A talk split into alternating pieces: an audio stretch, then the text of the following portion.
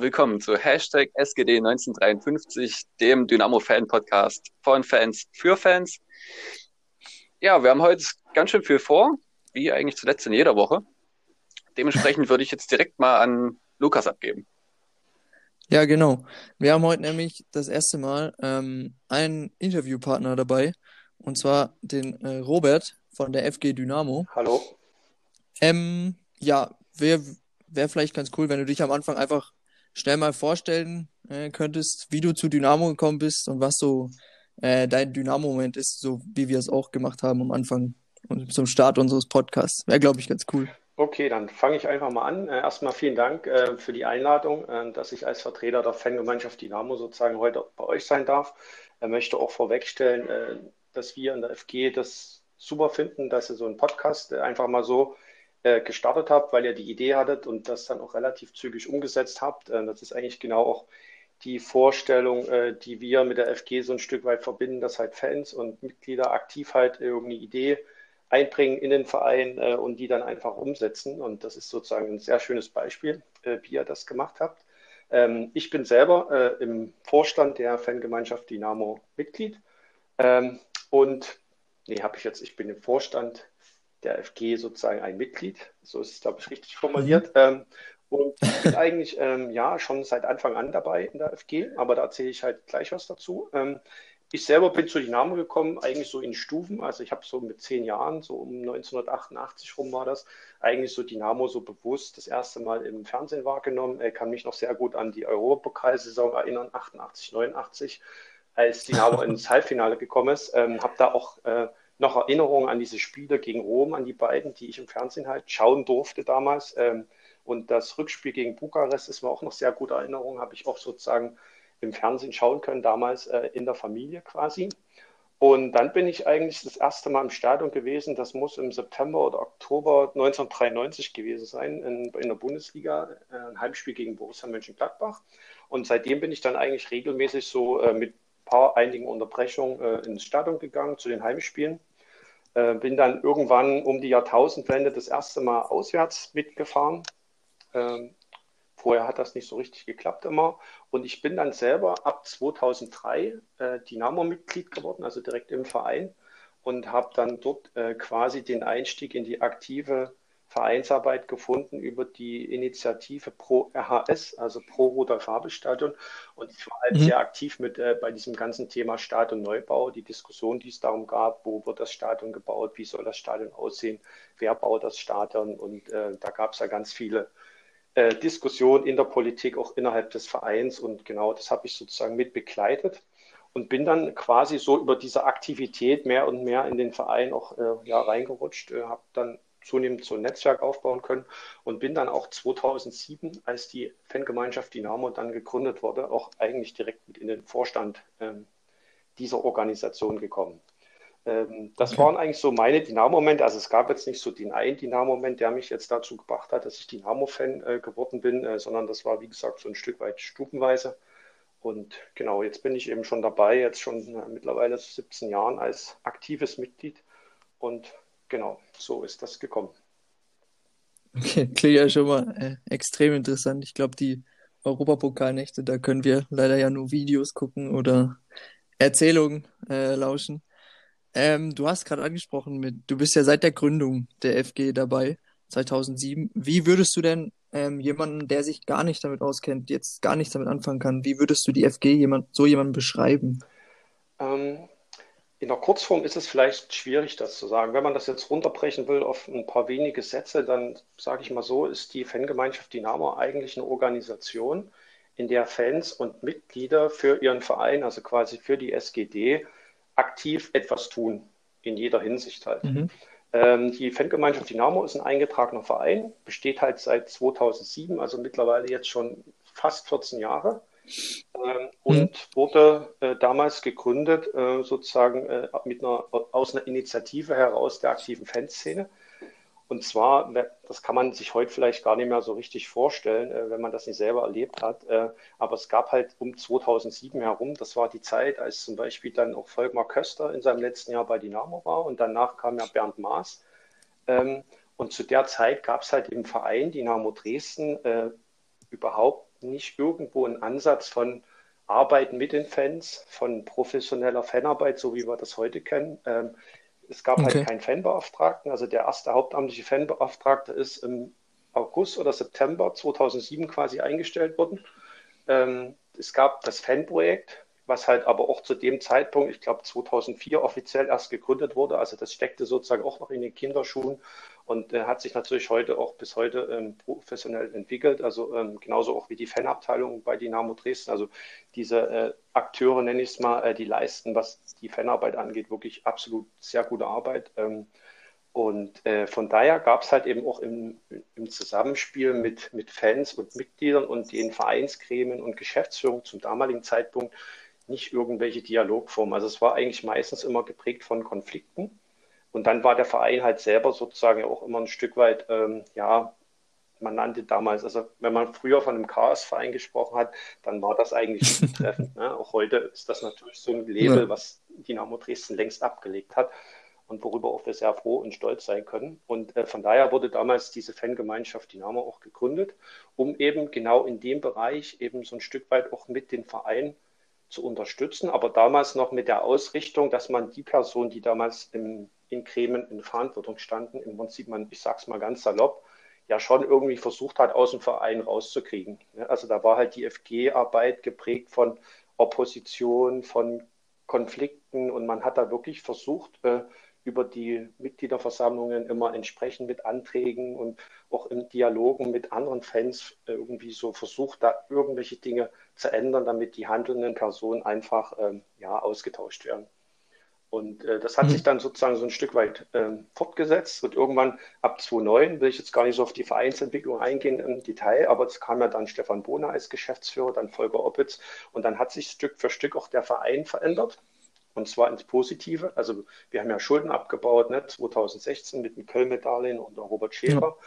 Und der Bedarf hat sich dann quasi von einer Opposition und von einer Organisation, die quasi kritisch und sehr kritisch eben mit den handelnden Akteuren im Verein umgeht, hingewandelt zu einer eigentlich unterstützenden Organisation. Also heute, glaube ich, versteht sich die Fangemeinschaft Dynamo so ein Stück weit als, naja, äh, Unterstützer und Förderer des Vereins, weil es gibt eben nicht mehr diese Konfliktschienen. Ne? Es gibt heute etablierte Fan-Dialogsformen wie das Turners-Treffen. Man tauscht sich regelmäßig aus. Man steht halt im Dialog auch mit den Gremien und das ist einfach was ganz anderes, als das damals halt zur Gründungszeit war. Und das ist im Prinzip umschreibt so ein Stück weit die Fangemeinschaft, die eben jetzt sozusagen nicht aus einzelnen Personen besteht, sondern die ist halt offen für alle Fans und äh, letztendlich äh, ja, liegt es immer auch selber an den Fans und Mitgliedern, um halt dann auch die Fangemeinschaft mit Leben zu erwecken. Und ich weiß nicht, ob ich schon mal so ein paar äh, Highlights eingehen soll aus den ersten 14 Jahren. Also wir haben natürlich äh, mit der Gründung sozusagen dann auch damals gab es einfach viel mehr äh, auch zu tun, auch viele Dinge schon umgesetzt. Äh, das fing dann an, dass wir quasi relativ frühzeitig einen Aufsichtsrat kooptiert haben in den Dynamo-Aufsichtsrat, mhm. also diese Satzungsänderung, die wurde 2008 beschlossen. Ja.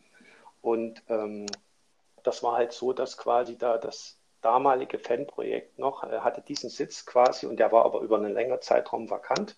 Und wir haben uns dann einfach gedacht, okay, wenn der jetzt sozusagen unbesetzt bleibt, das war wie gesagt gerade in der Phase, wo es halt schon viele Konflikte zwischen aktiven Fans, Ultras und Geschäftsführung gab äh, und auch mit den Gremien insgesamt, dass wir da irgendwie jemanden im, im Aufsichtsrat brauchen, der der im Sinne der Fans quasi die Interessen vertritt, der Transparenz hineinbringt, damit man überhaupt erstmal erfährt, was da hinter den Kulissen so ein Stück weit passiert, um dann eben mit entsprechenden Informationen auch so ähm, richtige Handlungen sozusagen umzusetzen, weil man hat ja früher als Fan, weil es halt keine Transparenz gab, auch so immer ein bisschen im Dunkeln gestochert und ähm, haben halt versucht, dadurch Transparenz reinzubekommen. Was dann ein erster Fortschritt war im, im Zusammenspiel mit Fans und Geschäftsführung, äh, war halt diese Fankarte, die ist 2008 erarbeitet worden von Ultras Fanprojekt, äh, mhm. die Fangemeinschaft war da dabei.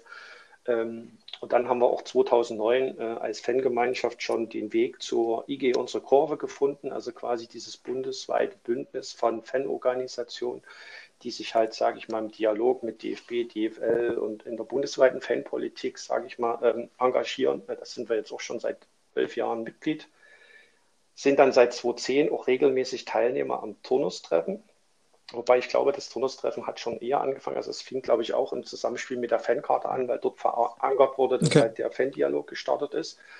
Und ähm, ja, ja. genau, dann gab es halt rund um das Dortmund-Spiel, das Pokalspiel äh, beim BVB, wo es ja da auch so viele Begleiterscheinungen gab ähm, und dann auch die Presse entsprechend medial auf Dynamo eingeprügelt hat. Äh, dort gab es dann sozusagen auch so ein Stück weit Unterstützung seitens der FG gemeinsam mit Volker Orbitz da auch ein bisschen dunkel ins, wie sagt man, nee, Licht ins Dunkel zu bringen, um halt da eben auch die Rahmenerscheinungen, diese Begleiterscheinungen ein Stück weit aufzuklären. Dann hat die FG dann sozusagen so eine Art äh, Erlebnisbericht oder ähm, Gedächtnisprotokolle gesammelt von Fans und da sozusagen eine ziemlich umfassende ähm, Dokumentation erstellt dann für die Geschäftsführung. Ähm, genau, wir haben dann sozusagen ähm, auch mit aufgebaut, diese ehrenamtlichen Fanbetreuer, die es heute im Stadion gibt. Also quasi die Fans, die an diesen okay. einzelnen äh, Blocksektionen dann stehen, mit ihren Infoständen Kreisel verkaufen und als Ansprechpartner zur Verfügung stehen. Wir haben auch 2012 war das schon als Impulsgeber äh, initiiert, dass halt der Verein, also die Geschäftsstelle oder die Fanabteilung, äh, einen Beauftragten oder einen speziellen Beauftragten für Fans mit Beeinträchtigung bekommt. Ähm, das haben wir sozusagen mit initiiert. Ähm, was heute vielleicht gar nicht so bekannt ist, aber was sozusagen bei jedem Heimspiel auch zu sehen ist, äh, es hängen ja überall die Zaunfahnen, zumindest vor der äh, Rundbach-Tribüne und vor dem K-Block. Äh, wir haben dort mhm. die Ösen, also das Stadion war ja relativ neu und die Diskussion damals war auch immer, was passiert mit den ganzen Zaunfahnen, können die erhalten bleiben? Und wir haben dann sozusagen auch ähm, an diesen Wänden quasi äh, so Ösen angebracht, wo man quasi dann jetzt die, äh, die Zaunfahnen immer dranhängen kann. Also das ist auch was, was aus der FG damals initiiert wurde. Was noch ein besonderes Highlight auf jeden Fall war, aber 2014 äh, dieser Trikot-Gestaltungswettbewerb. Es gab ja da in diesen Jahren im Vorfeld immer so viele Diskussionen, äh, dass das Trikot nicht so schön aussieht. Und da hatte sich dann damals, ich glaube, Robert Scherer war das schon, ähm, gemeinsam mit Fans äh, sozusagen hingesetzt, sagt, okay, dann machen wir einen Fan-Gestaltungswettbewerb. Äh, Fans können Designentwürfe einschicken und äh, die Fangemeinschaft hat da auch äh, ausgeschrieben. Und der Entwurf, der quasi über die Fangemeinschaft von einem Fan an die Geschäftsführung quasi äh, eingebracht wurde, der hat dann auch das Voting gewonnen auf der Webseite. Das heißt, die Mannschaft ist dann quasi, ich glaube 2014, 2015 müsste das die Saison gewesen sein, ähm, quasi mit dem Trikotentwurf der FG sozusagen äh, auf dem Rasen aufgelaufen, wobei der Entwurf nicht von der FG kam, sondern von einem Fan, der über die FG diesen Entwurf halt eingebracht hatte. Mhm. So, dann haben wir halt, was natürlich auch ganz am Anfang schon äh, eine große Rolle gespielt hat, viele Veranstaltungen durchgeführt, also angefangen vom SGD Cup, das Hallenfußballturnier, das wir mittlerweile, glaube ich, schon elfmal durchgeführt haben. Äh, wir haben Pokerturniere gemacht, wir haben, ja, ich sag mal, Partys gemacht im Stadion, äh, anlässlich der Umbenennung in SG Dynamo Dresden. Äh, wir haben Pokerturniere gemacht, das habe ich, glaube ich, schon gesagt gerade. Und dann gab es natürlich auch eine ganze Menge an, an so Stammtischen, die so thematischen Hintergrund hatten. Also wir haben 2016 nach dem Magdeburg-Spiel wo ja Fans draußen bleiben mussten beim Aufstiegsspiel, quasi auch ein Stammtisch ja, gemacht, ja. um da mal auch drüber zu reden äh, mit der Geschäftsführung und mit, mit beteiligten Mitarbeitern aus dem Verein, was da sozusagen auch schiefgegangen ist, um das halt auch ein Stück weit aufzuklären. Wir haben Stammtische zum Nachwuchs gemacht, wir haben Stammtisch zum Steinhaus gemacht, wo es auch um das Thema Vereinsheimat ging. Äh, wir haben dann auch versucht, äh, mit der Fanabteilung zusammen so diese, diese Fanclub-Arbeit ein Stück weit äh, zu initiieren und ein Stück weit zu verbessern. Ähm, dann haben wir in der Anfangszeit und jetzt so in der Neuzeit auch mittlerweile schon ähm, fünf Legendenstammtische durchgeführt, also quasi ehemalige Spieler ähm, eingeladen und dann über die jeweilige okay. Zeit zu reden. Also hatten wir jetzt schon sozusagen Dixie Donner dabei, Ralf Hauptmann, zuletzt waren Thorsten Gütschow, Hans-Uwe Pilz dabei, wo wir eben über diese Halbfinalsaison äh, 1988, 89 gesprochen hatten. Und äh, genau, dann haben wir, was jetzt auf jeden Fall auch ein Erfolg war vor Corona-Zeit, war das Skartturnier. Da haben wir auch eine alte Tradition wieder aufleben lassen äh, und haben dann sozusagen dann auch regelmäßig jetzt Skartturniere wieder veranstaltet, die auch wirklich richtig gut besucht waren äh, und angenommen wurden im Stadion halt. Ähm, ja, und dann kam halt Corona. Also das sind so die Sachen, die so die Highlights sind. Äh, sind natürlich jetzt nur ein Überblick. Äh, Gibt es noch ganz viel mehr Sachen, Spendenaktionen, Unterstützung für irgendwelche sozialen Projekte. Ähm, aber das würde jetzt hm. zu weit führen, das im Detail noch auszuführen. Also ja, aber auch einige, einige Projekte. Genau. Also seid da ganz schön involviert. Wenn wir jetzt gerade, du hast vorhin schon angesprochen, mit den verschiedenen Tonustreffen oder Aufsichtsrat, ähm, also ihr habt ja dann schon einen ganz schönen Einfluss auf den Verein oder wie seht ihr das da? Weil ich meine, ähm, ich weiß nicht, in wie vielen Vereinen äh, die Fangemeinschaft äh, einen Aufsichtsrat in einen Verein entsenden kann. Das ist ja schon, glaube ich, relativ selten. Ähm, also was halt wichtig ist, vielleicht auch nochmal für die Einordnung, also zumindest sehe ich das persönlich so, ähm, ist halt immer so, äh, die Frage immer, wer ist der Verein? Ähm, ich, Volker Oppitz, unser ähm, mhm. na, er ist, glaube ich, Ehrenpräsident oder Ehrenvorsitzender des Vereins, der hat mal in einem Interview 2013 gesagt, der Verein, das bist du, das bin ich, das sind wir alle. Und das ist, glaube ich, auch das Credo, was wir als Fangemeinschaft Dynamo uns ein Stück weit vertreten und versuchen auch ins Bewusstsein zu rücken, dass quasi der Verein eigentlich alle 23.000 plus x Mitglieder sind. Weil das ist halt die ja. Basis und ähm, wenn wir sagen, wir, wir haben einen guten Einfluss auf den Verein, also ob der gut oder nicht gut ist, ich glaube, das geht gar nicht um, um die ähm, Gewichtung, wie groß der Einfluss ist, sondern das ist so ein Stück weit diese, diese ähm, Grundidee des Vereins und auch des Vereins Dynamo Dresden, dass quasi Mitglieder und Fans ähm, ja, diesen Verein mitleben, mitgestalten und auch mitbestimmen können. Ja, das ist so ein Stück weit aus der Vergangenheit, hat sich das so entwickelt, weil wir halt viele schlechte Erfahrungen gemacht haben.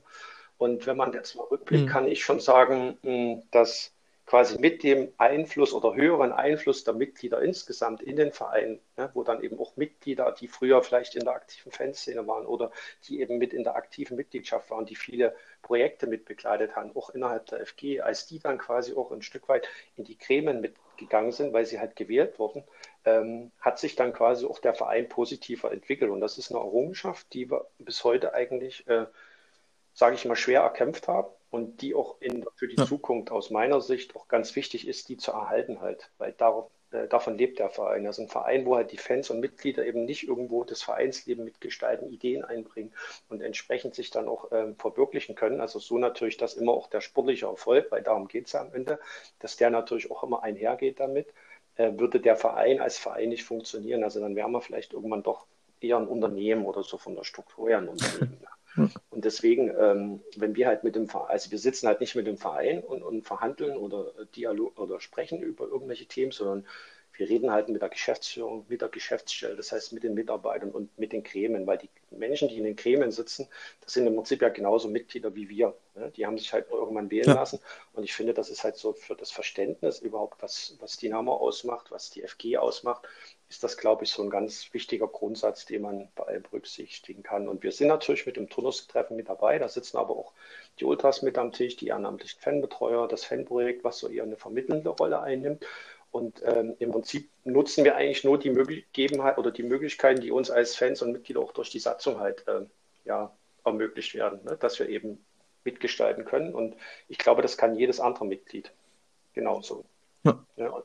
Ich glaube, da kann man auch als Verein oder gerade ihr als FG, ja, glaube ich, ziemlich stolz drauf sein, dass man da sowas auf die Beine gestellt bekommen hat.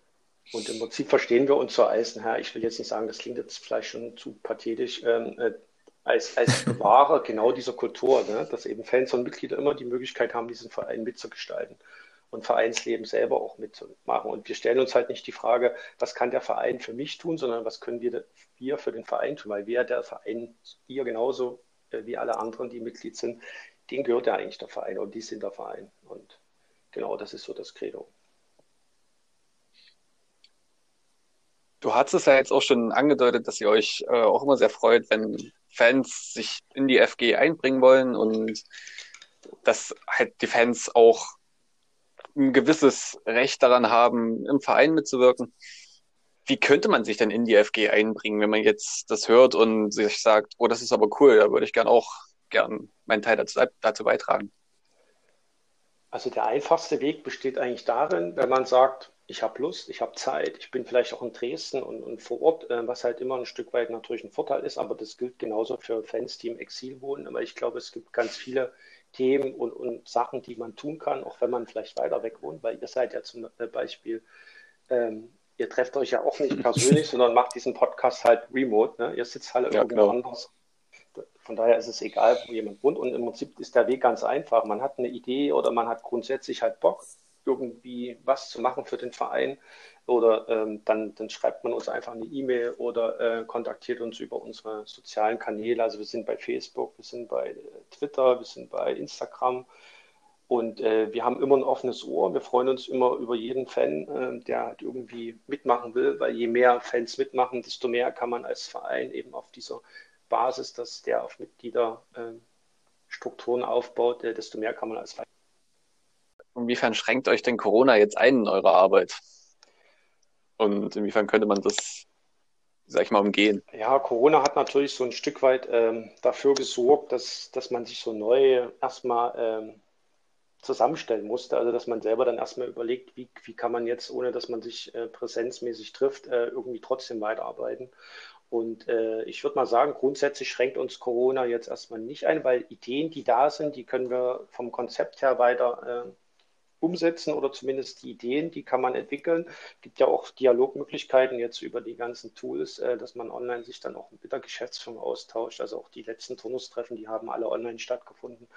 Und äh, es ist natürlich so ein Stück weit äh, jetzt mit Corona schwierig, Präsenzveranstaltungen äh, durchzuführen, weil das durchaus ein wichtiger Teil ist. Ja, also gerade unser Skat-Turnier, das, das macht halt mhm. nur Sinn, wenn halt kein Corona da ist, ähm, dass man quasi sich im Stadion da mit Skatspielern trifft und das durchführt. Und ähm, ansonsten, ähm, ja, muss man halt mal schauen. Ich meine, wir sind natürlich jetzt auch alle nicht im Stadion und der persönliche Austausch, der persönliche Kontakt, dass man vielleicht auch mal am Spieltag am Rande dann das eine oder andere Gespräch führt, gerade so was das Thema Netzwerken angeht, äh, das fehlt natürlich gerade extrem. Ähm, aber das ist halt jetzt so und da können wir eigentlich nur die Daumen drücken, dass das vielleicht schnellstmöglich dann wieder auch machbar ist, dass wir ins Stadion können und dass sich halt bestimmte Dinge, die wir in der Vergangenheit so als Präsenzveranstaltung durchgeführt haben, äh, weil es natürlich auch gerade in, in so einer aktiven Gruppe immer schön ist, wenn man auch neue Gesichter, wenn man die dann halt auch mal persönlich kennenlernt und äh, einfach dann auch mal äh, Sachen machen kann, die jetzt nicht immer nur darin bestehen, auf Papier oder im Internet oder online irgendwelche Konzepte zu entwickeln und sich dann irgendwie äh, auszutauschen, das zu dokumentieren, sondern wenn man tatsächlich dann auch mal wieder mit den Händen anpacken kann und eben ja fürs Startturnier halt alles aufbaut und oder für einen Stammtisch dann quasi die Bestuhlung aufbaut, also irgendwas Handgreifliches nenne ich jetzt mal ähm, den Begriff äh, dass man da irgendwas mit den Händen machen kann und halt einfach auch das Persönliche, ja. das, das fehlt natürlich extrem klar. Ja, natürlich. Aber wenn du, wenn du sagst, ihr habt schon jetzt auch einiges online gemacht, dann habt ihr schon einigen Schulen hier in Deutschland einiges voraus. Ähm, also ich kenne da, kenn da Schulen, die kriegen das gar nicht auf die Reihe. Vielleicht noch abschließend was anderes. Ähm, Dynamo spielt nächste Woche gegen Saarbrücken. Was ist dein Tipp für das Spiel? Ja, ich glaube schon, wir haben ein Heimspiel. Saarbrücken hat zwar jetzt sozusagen die letzten Spiele auch wieder erfolgreich bestritten, aber ich denke mal schon, dass unsere Mannschaft so gefestigt ist und auch ein klares Ziel hat, nämlich den nächsten Titel, die Meisterschaft der dritten Liga nach Dresden zu holen, dass da genug Motivation da ist, um halt den, das Heimspiel auch erfolgreich zu gestalten. Deswegen denke ich, dass ein Heimsieg wird. Ich denke mal, das wird ein knappes 2-1. Okay. Oh. 2-1, nicht schlecht. Nehmen wir. Also, wie ihr vielleicht gehört habt, wenn ihr irgendwie Lust habt, euch bei der FG einzubringen, ähm, könnt ihr auf Twitter, auf Instagram überall gucken. Dort findet ihr die Website. Ähm, dort kann man dann auch einen Mitgliedsantrag abschicken. Ähm, ja, ich glaube, es ist ganz cool. Äh, Gibt es so nicht überall. Ähm, aber ich glaube, gerade das macht Dynamo aus. Und deshalb darf ich mich bei dir bedanken, Robert, dass du heute da warst. Hat, glaube ich, hat sehr viel Spaß gemacht. Den anderen Auf beiden, glaube ich, auch. Vielen Dank fürs genau, Vorbeischauen. Vielen Dank, dass wir oder ich da sein durfte für die FG. Und genau, jeder, der bei uns, der Bock hat, was zu tun, der kann sich gern bei uns melden, einfach schreiben und dann kommen wir zusammen. Perfekt. Dann Dankeschön. darf ich mich. Viel bedanken. Spaß noch bei der Sendung. danke. danke, danke. Danke. Dynamo, Dynamo, immer stehen wir oh, Dynamo. Gut, dann würde ich sagen, wir kommen zum Spiel von gestern oder vorgestern, je nachdem. Ähm, es war, ich muss sagen, seit langem das entspannteste Spiel, das ich von Dynamo gesehen habe. Also so vom Empfinden her und vom auf der Couch sitzen und Bier schlürfen. Das war einfach, ja, ich habe mit meinem äh, Schwiegervater in Spee geguckt. Wir, wir haben das 1 zu 0 geschossen, beziehungsweise ähm, der Ferner hat das 1 zu 0 geschossen. Und er meinte, oh, das wird heute wieder, wieder ein hoher Sieg. Und ich dachte noch so, hm, erstmal abwarten, es ist noch sehr viel Zeit zu spielen und dann fielen die Tore so wirklich zu guten Zeitpunkten. Es wurde immer entspannter und es wurde immer lustiger. Wie habt ihr das Spiel erlebt? Ja, also ich muss sagen, ziemlich ähnlich. Also Meppen hat ja am Anfang, wie du gerade eben gesagt hast, beim, in der dritten Minute fiel ja das 1-0. Ähm, da dachte ich so, ja, okay, jetzt ist 1-0 gefallen, jetzt Spiel hat ja noch nicht richtig begonnen, guckst du mal.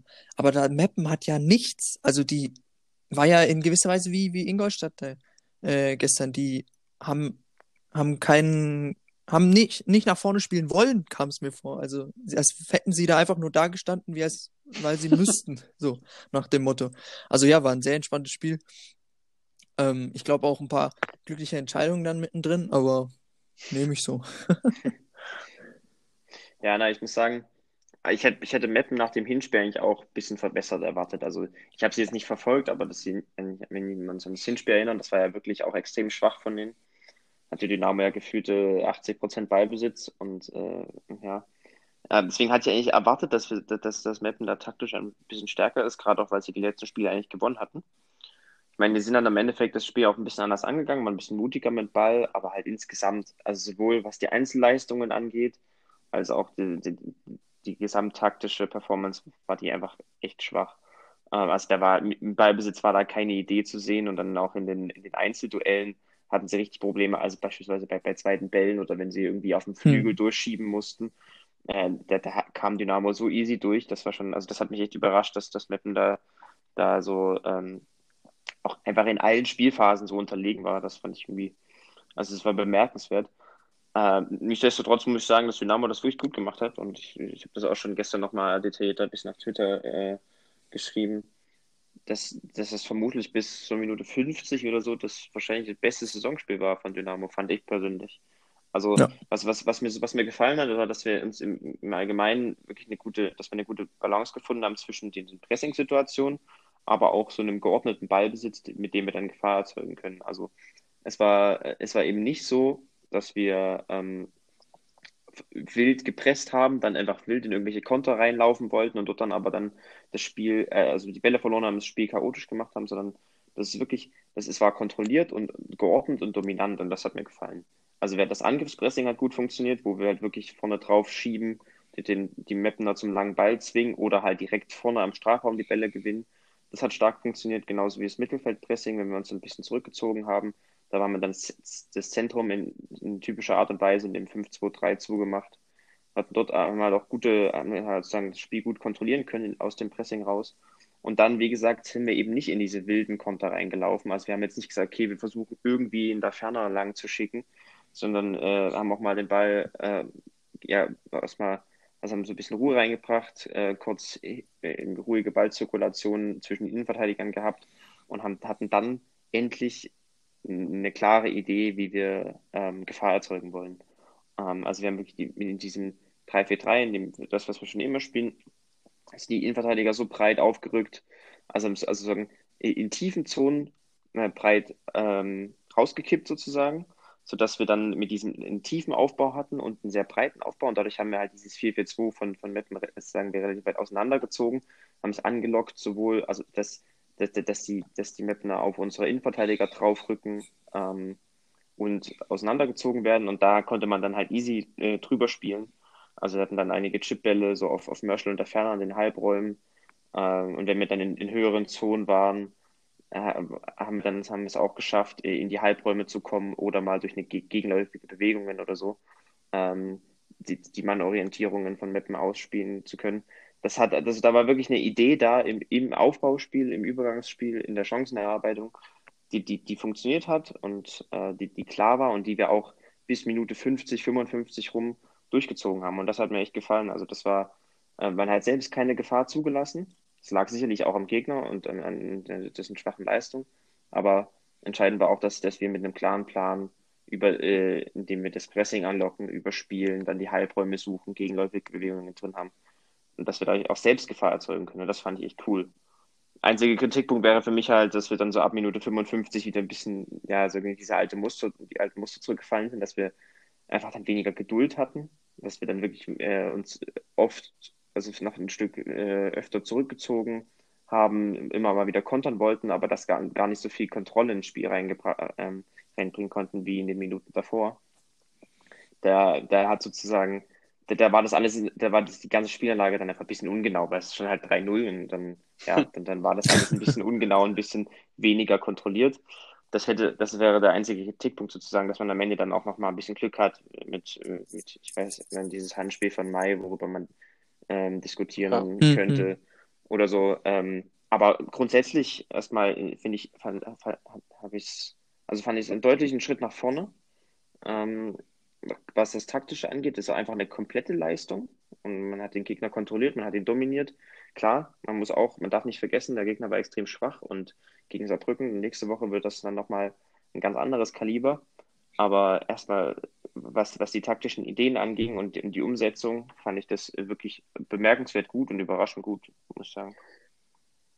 Ja, also man, ich weiß es nicht.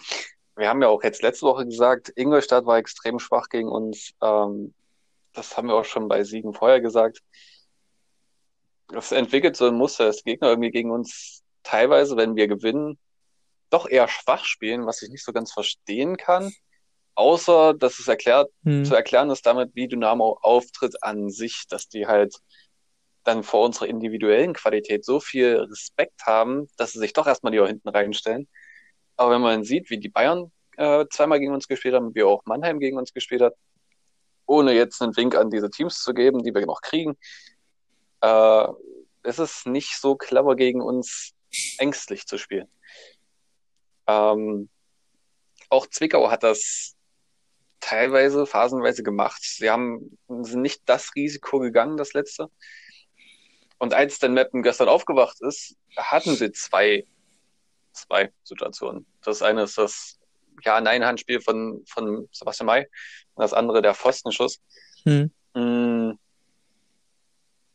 Ja, aber insgesamt halt Dynamo das. Ich glaube, Dynamo tritt sehr ähm, defensiv gut gestaffelt und gut taktisch gestellt auf, sodass es für einen Gegner schon extrem demotivierend ist, auch gestern wieder wie gegen Ingolstadt, wenn du eroberst dir einen Ball und er ist sofort wieder weg, was du auch gerade gesagt hast, Nick, das Gegenpressing war extrem stark von Dynamo.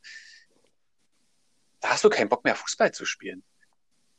Da hast du, da willst du nur noch unter die warme Dusche, weil es ist kalt draußen und einfach weg.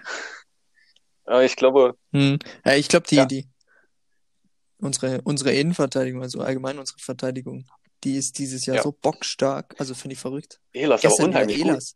Der hat ja überall rumgewuselt. Also verrückt.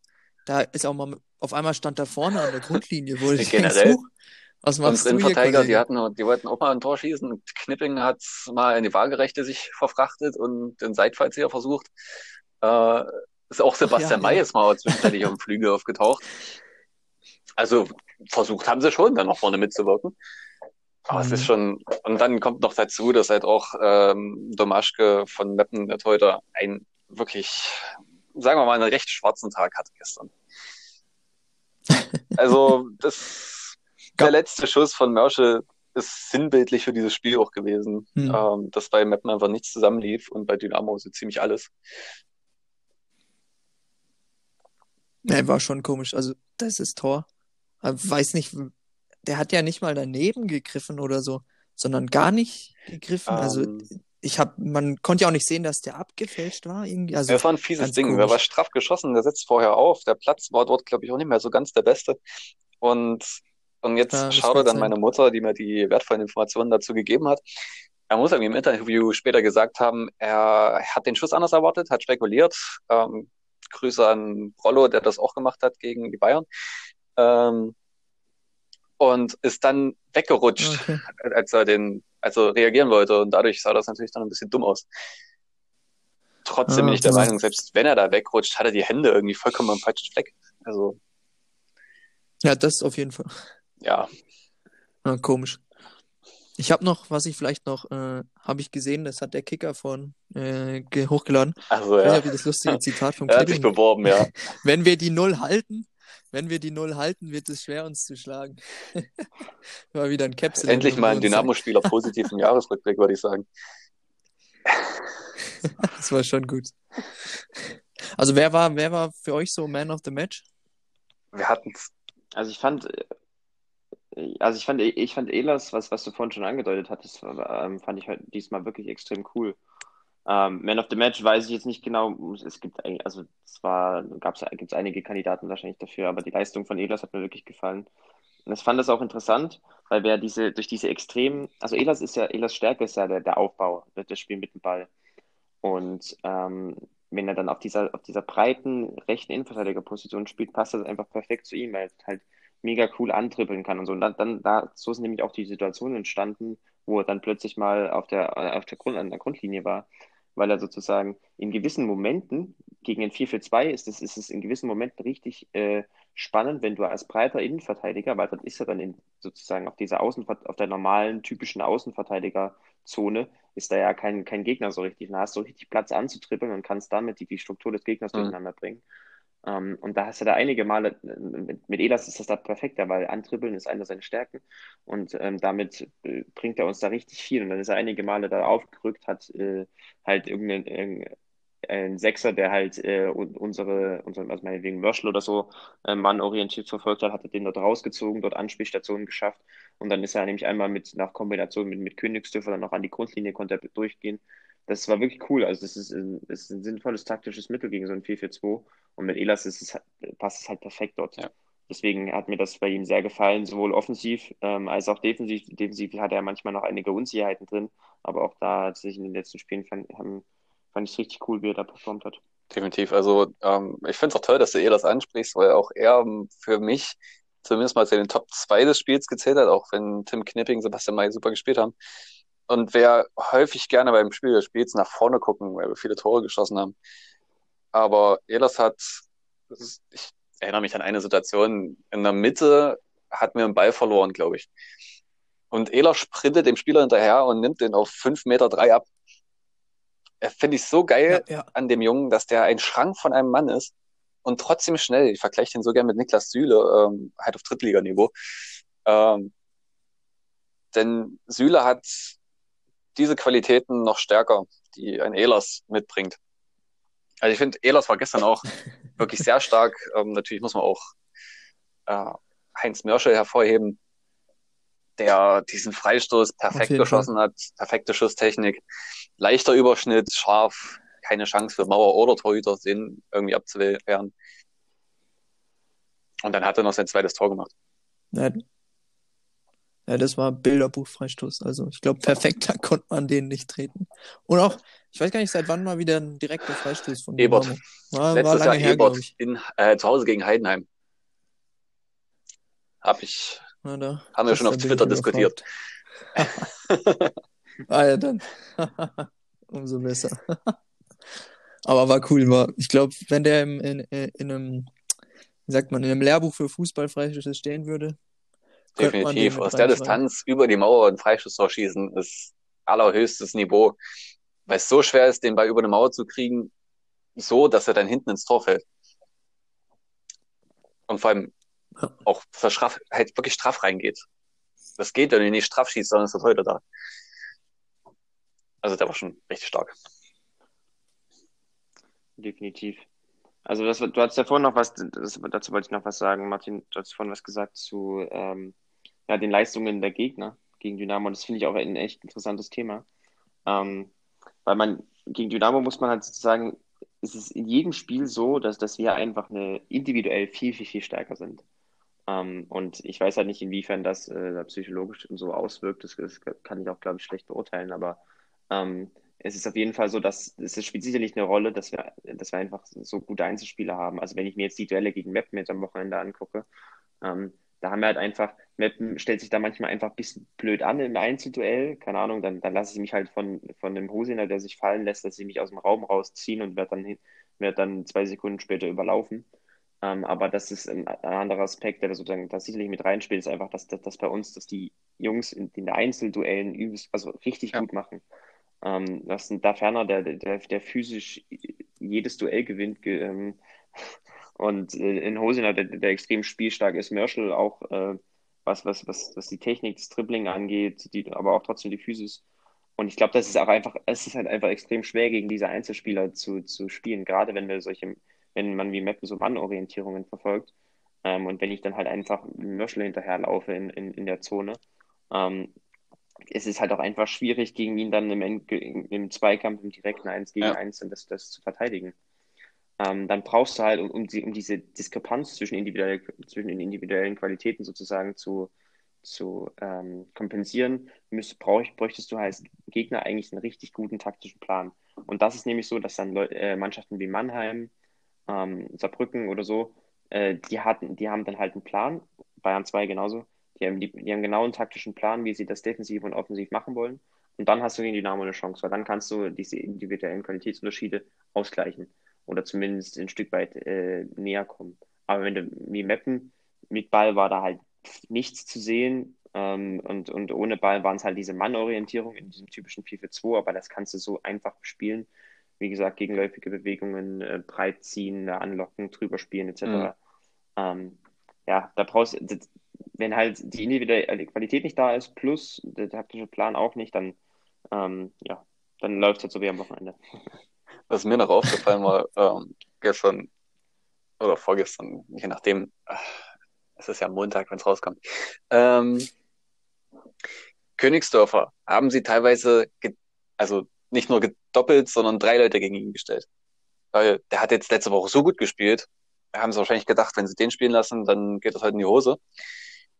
Ja, kannst keine drei Leute irgendwo hinstellen und Aber dann erwarten, dass du Merschel und Co. auch noch decken kannst dementsprechend haben sie sich viel gefangen, glaube ich. Das ist auch noch ein Thema, das da sicher in der Kabine vorher besprochen worden ist. Lasst nicht den Königsdörfer loslaufen. Ja. Obwohl sie ihn ab und zu doch laufen lassen haben. also er kam ab und zu schon wieder in die Situation, wo er da das, glaube 2-0 gegen Ingolstadt gemacht hat. Also mhm. da in die Mitte gezogen wieder.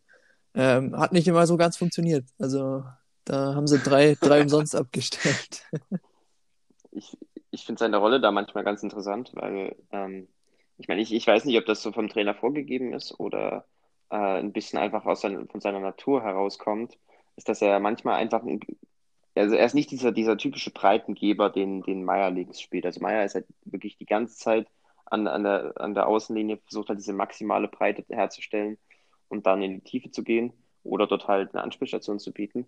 Und bei Königsdorf ist es manchmal so, dass er einen Ticken eingerückter agiert. Also dass er gerade wenn, wenn der Ball auf der, auf der Ball, also wenn der Ball fern steht, wenn der Ball links ist, dann, dann, dann rückt er teilweise wirklich ins, ins Zentrum oder in, die, in den Halbraum, auf die Halbspur. Ähm, manchmal war das dann auch so im Aufbau, so dass es, ähm, deswegen hat das, was ich vorhin mit Elas gesagt hatte, war das auch manchmal so, so äh, sinnvoll. Es war das so leicht asymmetrisch. Das, Knipping rückt nicht so extrem weit raus manchmal wie, wie Elas. Und ähm, Elas ist dann halt manchmal sozusagen einfach, ist Königsdörfer hinterlaufen sozusagen. Also Königsdörfer rückt als, als rechter Breitengeber ein Stück weit ins Zentrum, ins, in den Halbraum bei manchen Aufbausituationen. Das war jetzt nicht oft so, ist mir noch manchmal aufgefallen. Und dann, und dann sozusagen ist eine leichte Asymmetrie drin nach rechts. Ähm, ähm, und ja, das ist, wie gesagt, ich weiß nicht, woher das kommt, ob das einfach nur sein, sein, sein Instinkt ist, dass er einfach gerne im Zentrum spielen würde oder ob das vom Trainer kommt. Aber so bringst du halt manchmal diese, diese Strukturen des Gegners ein bisschen durcheinander. Also wenn zum Beispiel der, der, der, der linke äh, Mittelfeldspieler von, von Meppen halt, der war dann äh, in den höheren Zonen meistens mannorientiert auf, auf Königsdörfer äh, abgestellt. Und wenn Königsdörfer dann halt ein Stück weit ins Zentrum rückt, Ehlers situativ äh, hinterläuft, ähm, da Breite gibt, das gibt, gibt mal ganz andere Dynamiken, ganz interessante Dynamiken. Und ja, das, das finde ich interessant. Wäre mal interessant zu wissen, ob das äh, von den Trainern vorgegeben ist oder ob das mhm. einfach Königsdörfer sozusagen selbst situativ gestalten. Ich könnte mir fast vorstellen, dadurch, dass Königsdörfer halt wirklich äh, sehr Instinktfußballer zu sein scheint, dass er relativ viele Freiheiten hat. Dass er zwar in der Defensive ja. taktisch ähm, genau stehen muss und diszipliniert, aber dass er nach vorne, wenn er den Weg sieht, äh, von Coach ins Gesicht auch das Go hat, dort reinzustoßen dann. Einfach durch seine individuelle Qualität, was das angeht. Ja, ich meine, es ist auch, ist, es wäre auch nicht sinnvoll, ihn, ihn auf mhm. den Außen zu lassen und dann die ganze Zeit nur die, die, die tiefen Läufe auf Außen zu machen zu lassen, weil ich meine, dann, dann kann er da wenig Gefahr erzeugen, weil Flanken ist ein schwieriges Thema und äh, auch so nimmt man ihm da einige Qualitäten weg. Also wenn man ihm sozusagen das dann ermöglicht, ähm, diese, diese diagonalen Läufe in den Halbraum zu machen oder vom Halbraumhaus so ein bisschen kreativ zu agieren. Das äh, ist eine sinnvolle Idee und das, gefällt mir auch. Also das ist, ähm, das ist mit den letzten, in den letzten zwei Spielen hat das gut funktioniert, auch wenn er, wie gesagt, ich sehe ihn auf rechts immer noch ein bisschen verschwendet, aber wenn er so ein bisschen eingerückt agiert manchmal, dann, dann kompensiert das, kompensiert das einiges und ähm, ja, bringt ihn auch in gefährliche Situationen, was mir echt gut gefällt. Habt ihr noch was zum Spiel von gestern? Vorgestern? Diesem. Wochenende. Nee, ich glaube ich auch nicht. Okay, ähm, es lohnt sich momentan der Blick auf die Tabelle. Wiesbaden hat verloren. Wir haben momentan zehn Punkte vor einem Nicht-Aufstiegsplatz. Und sollte Ingolstadt morgen nicht gewinnen, mal mindestens sechs Punkte auf den dritten.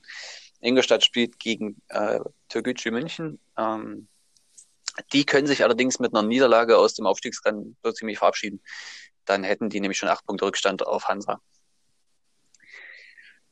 Ja, es ist. Also 1860 noch nicht raus. ganz. Ähm, Meine Meinung. Kommt drauf an, wie das Spiel morgen läuft, würde ich sagen. Denn verliert Ingolstadt sind sechs Punkte. Das ist aufzuholen. Ich glaube, ich weiß gar nicht, ob die noch gegeneinander spielen. Aber die Form, die das Form ist wahr. Erdmann hat sich jetzt eine rote Karte geholt. ähm, der fehlt ein Spiel, dadurch, dass das Tor direkt im Anschluss gefallen ist.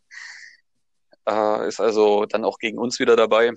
Aber ja, das bei 1860 wirkt komisch momentan, was da passiert. Ja, auf jeden Fall. Ähm, unser nächster Gegner ist Saarbrücken. Saarbrücken spielt am Mittwoch gegen Zwickau. Also das ist auch schon wieder so ein Ding, Ja, exakt. denke ich, könnte gut für uns sein. Zwickau ist eine eklige Mannschaft für Saarbrücken. Da müssen die alles reinhauen. Äh, dementsprechend spielen sie dann drei Spiele später oder drei Tage später gegen uns. Da könnten wir dann schon auch den Vorteil der, des kräftigeren Gegners haben oder der kräftigeren äh, Mannschaft, ausgeruhteren Mannschaft. Verdammt, was denn heute los? Ähm, kann man natürlich aber auch dann sich denken, dass Saarbrücken sich erstmal reinstellen wird und auf Konter spielen wird. Ja, wie seht ihr das? Also, ich habe mal nachgeschaut. Äh, Saarbrücken fehlen einige Spieler, wichtige Oh. Spieler. Uh, Der Bjarne Tölke, Wadenbeinbruch, ist raus.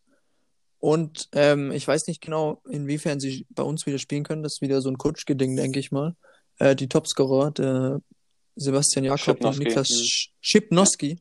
Schip, Schipnowski, ist richtig, oder?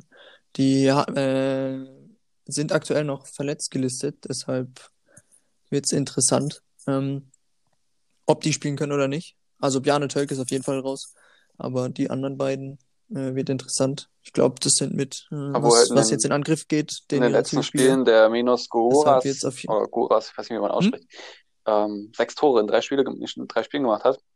Also das haben sie echt abgefangen. Ja, ja, das stimmt natürlich, ja klar. Ja. Was natürlich auch noch, was auch noch vielleicht zu erwähnen wäre, ähm, Mhm. wir sind seit dem selben Wochenende ungeschlagen.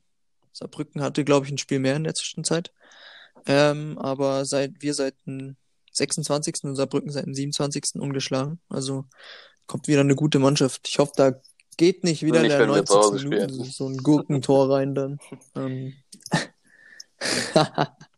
also ich glaube, ähm, das wird, äh, wird, ein, wird ein Spiel, was so in Richtung Ingolstadt geht. Aber ich glaube, wenn wir jetzt die Leistung der letzten beiden Spiele, vor allem vom Mappenspiel in den ersten 50 Minuten beibehalten, dann sollte das Spiel ziemlich easy gewuppt werden.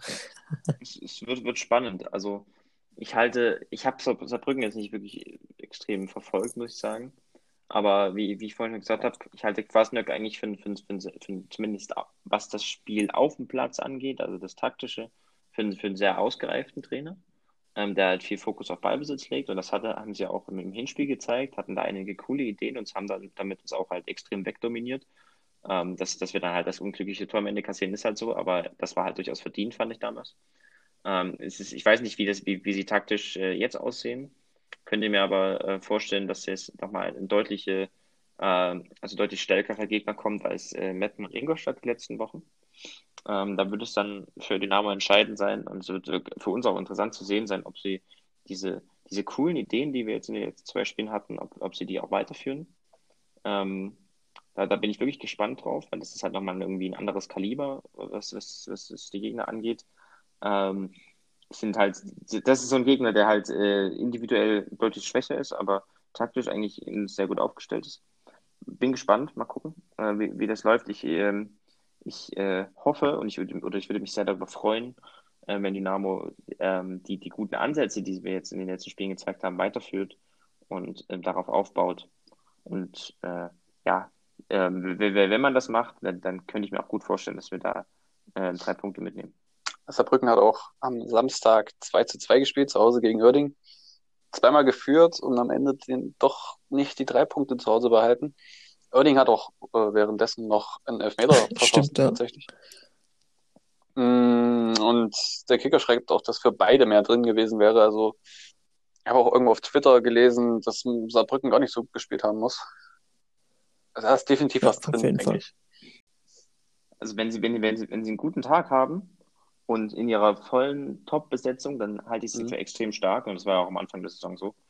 Ähm, ich, jetzt ist es halt die Frage, wie, das, wie, den Umständen, wie sie das mit den Umständen entsprechend machen und ob sie das alles auf den Platz bekommen, ihre Top-Leistungen. Ähm, Was ja, sind eure schon. Tipps? Ja, ich gehe diesmal ein bisschen optimistischer als, die- als die anderen Tage. Also ich sag ein 3-1. Weil wir lagen, wir lagen die letzten Spiele ganz schön, ganz schön falsch, Ähm, was jetzt Höhe angeht.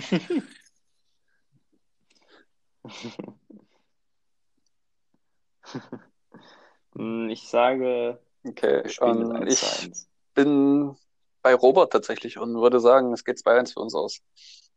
Dass das ein enges Ding wird, aber der Herr Guras sich diesmal keinen Doppelpack erlauben darf und dementsprechend wir vorne mehr Qualität haben. Lassen wir so stehen. Dann habt ihr noch was für die Folge oder belassen wir es bei Nachspielzeit von sechs Minuten? Wir können ja vielleicht noch erwähnen, dass in, in ein bisschen über den Tellerrand geguckt, Glasgow Rangers sind vorhin Meister geworden in Schottland nach neun Jahren. Was man vielleicht mal so erwähnen könnte. Nach Zehn zehn sogar. Jahren sogar. Also, ich glaube, das kann man schon mal erwähnen Steven Gerrard. Ist auf jeden Fall eine coole Sache, dass äh, mal nicht Celtic Meister wird. Auch wenn ich tatsächlich mehr auf der Seite von Celtic bin, weil einfach Auf die jeden Fall. sind. Ja, dann würde ich sagen, haben wir es für heute. Ja, bricht mir schon die Stimme. Ähm, Nein, ich bin nicht mehr im Stimmbruch. Hoffe ich. Dann denke ich, haben wir diesmal eine sehr coole Folge zusammengestellt. Ähm, viel Spaß beim Hören. Oder äh, Schwachsinn, das zu sagen, wenn die Folge vorbei ist. ähm, danke fürs Zuhören und bis nächste Woche. Di, di, di, di, di. Na, na, na, na, na. Mo, mo, mo, mo, mo. Forza Dynamo.